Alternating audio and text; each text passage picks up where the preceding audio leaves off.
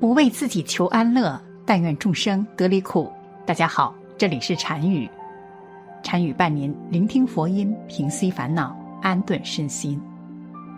人的生命非常短暂，所以必须要抓紧每一秒来实现自己的梦想，否则到了迟暮之年，就会产生很多遗憾。生命是脆弱的，人们都会生老病死。人生在世，总有不期而遇的温暖，也会给你生生不息的希望。记住昨天，梦想明天，活在今天。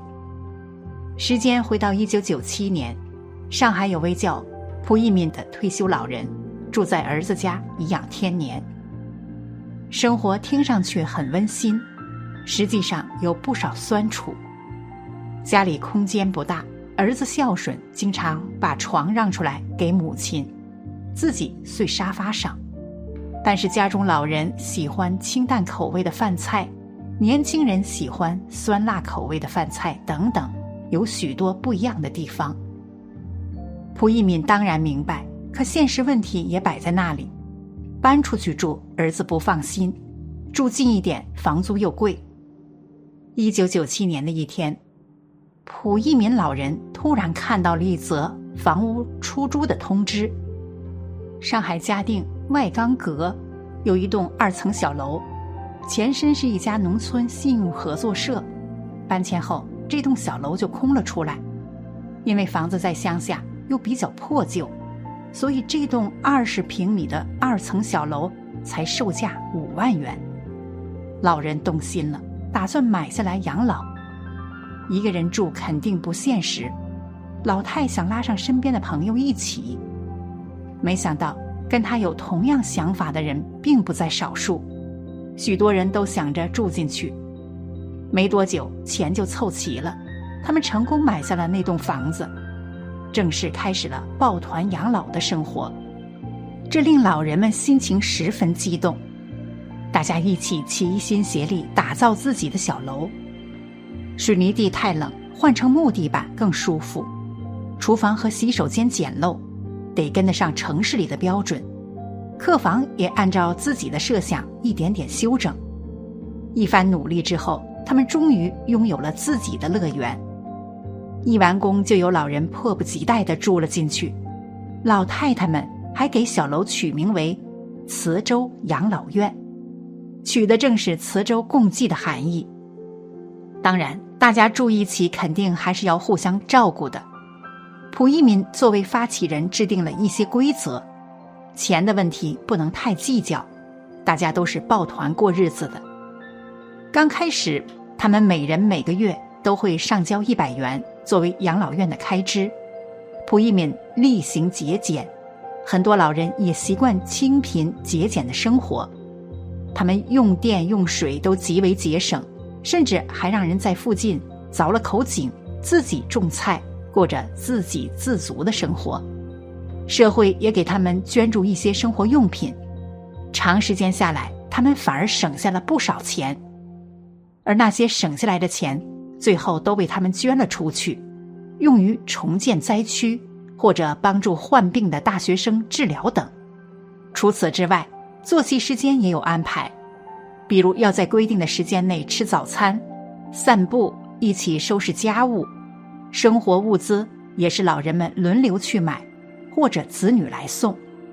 生活也的确如他们所期望的那样。虽然子女事后便会离开，但老人们十分开心。大家一起做饭，一起洗衣服，每隔一段时间还会到附近旅游。同伴偶尔有个头疼脑热。蒲一敏也会给他们开药，他在退休前就是位医生。一开始，村民对这些陌生老头老太们还有些戒心，放着好好的城市生活不要，跑到村子里干嘛？但没多久，村民们就发现自己多虑了。这群老人基本上都受到过良好教育的医生、会计、工人等，在生活中。他们不仅从不惹是生非，反而经常热心帮助村民。比如，蒲一敏经常给村民义诊，免费量体温、血压，拔火罐，分析病情。村庄也彻底接纳了这群银发新村民。养老院做饭用土灶，村民们经常送些柴火过来。房子要整修啥的，有村民免费义务劳动。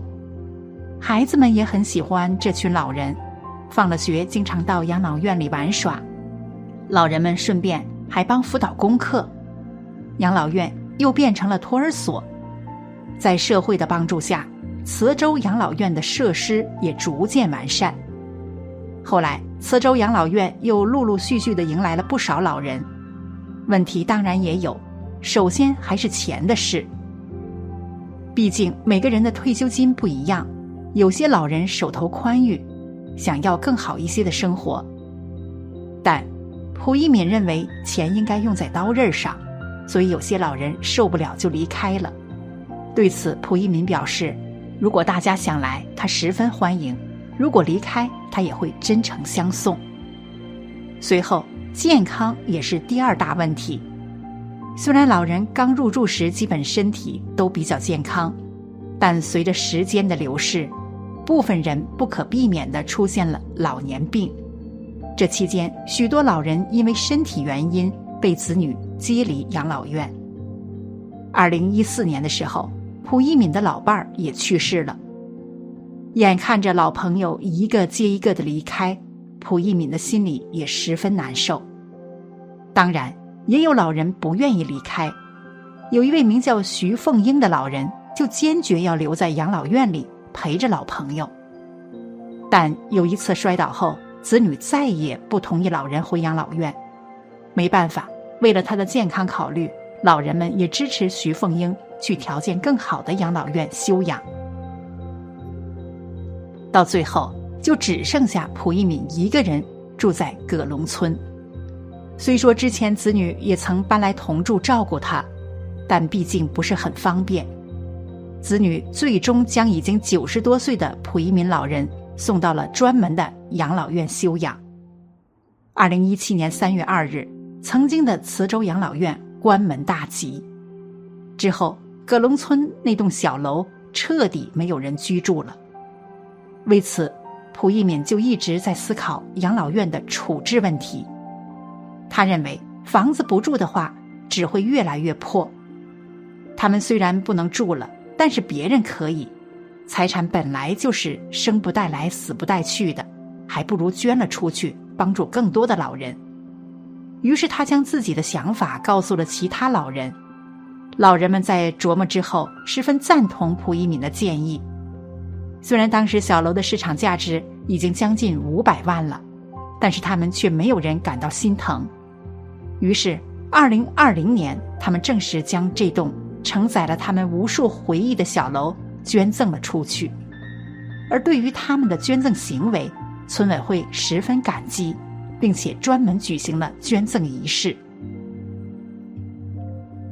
当地的负责人表示，他们将按照蒲一敏的愿望，继续办养老院，接下来进行整修工作。估计第二年上半年就可以投入使用了。终于，这样一栋曾经承载了许多老人珍贵记忆的小楼，也有了一个不错的归宿。虽然现在看来，磁州养老院有很多不理想的地方，而且在抱团养老的过程中，免不了有一些小摩擦，但是仔细一想，也是一种勇敢的尝试。没有任何事一开始就是十全十美的。只有在一次次尝试中，才能给出比较完善的解决方案。衷心希望在不久的将来，老人们能老有所养、老有所依、老有所乐、老有所安。其实，与世俗的养老相比较，佛教养老也有它的特殊性。对于佛教徒而言，养老除了世俗上的老有所养、老有所依之外，还更多了一种临终关怀的意义。江西福州大金山寺由印空长老和他的弟子所创建，九江庐山东林寺由大安和尚和他的弟子所开启。这两家养老院有一个共同特点，就是把养老和临终关怀、安宁疗护、慈善救助日常修行和生活融为一体。每个人在重新点燃内心希望之光时，也能通过力所能及的互助慈济的方式，帮助他人点燃生命之光，让人们不再孤单、茫然、恐惧，相反，充满了对生命的希望。胡一民的养老院与佛教养老院不谋而合，主动将生死问题变成当下修行上的承当。身有所托，心有所系，这才是最好的。好了，本期的视频就为大家分享到这里，感谢您的观看。禅语陪您聆听佛音，平息烦恼，安顿身心。如果您也喜欢本期内容，请给我点个赞，还可以在右下角点击订阅，或者分享给您的朋友。您的支持是我最大的动力。咱们下期再见。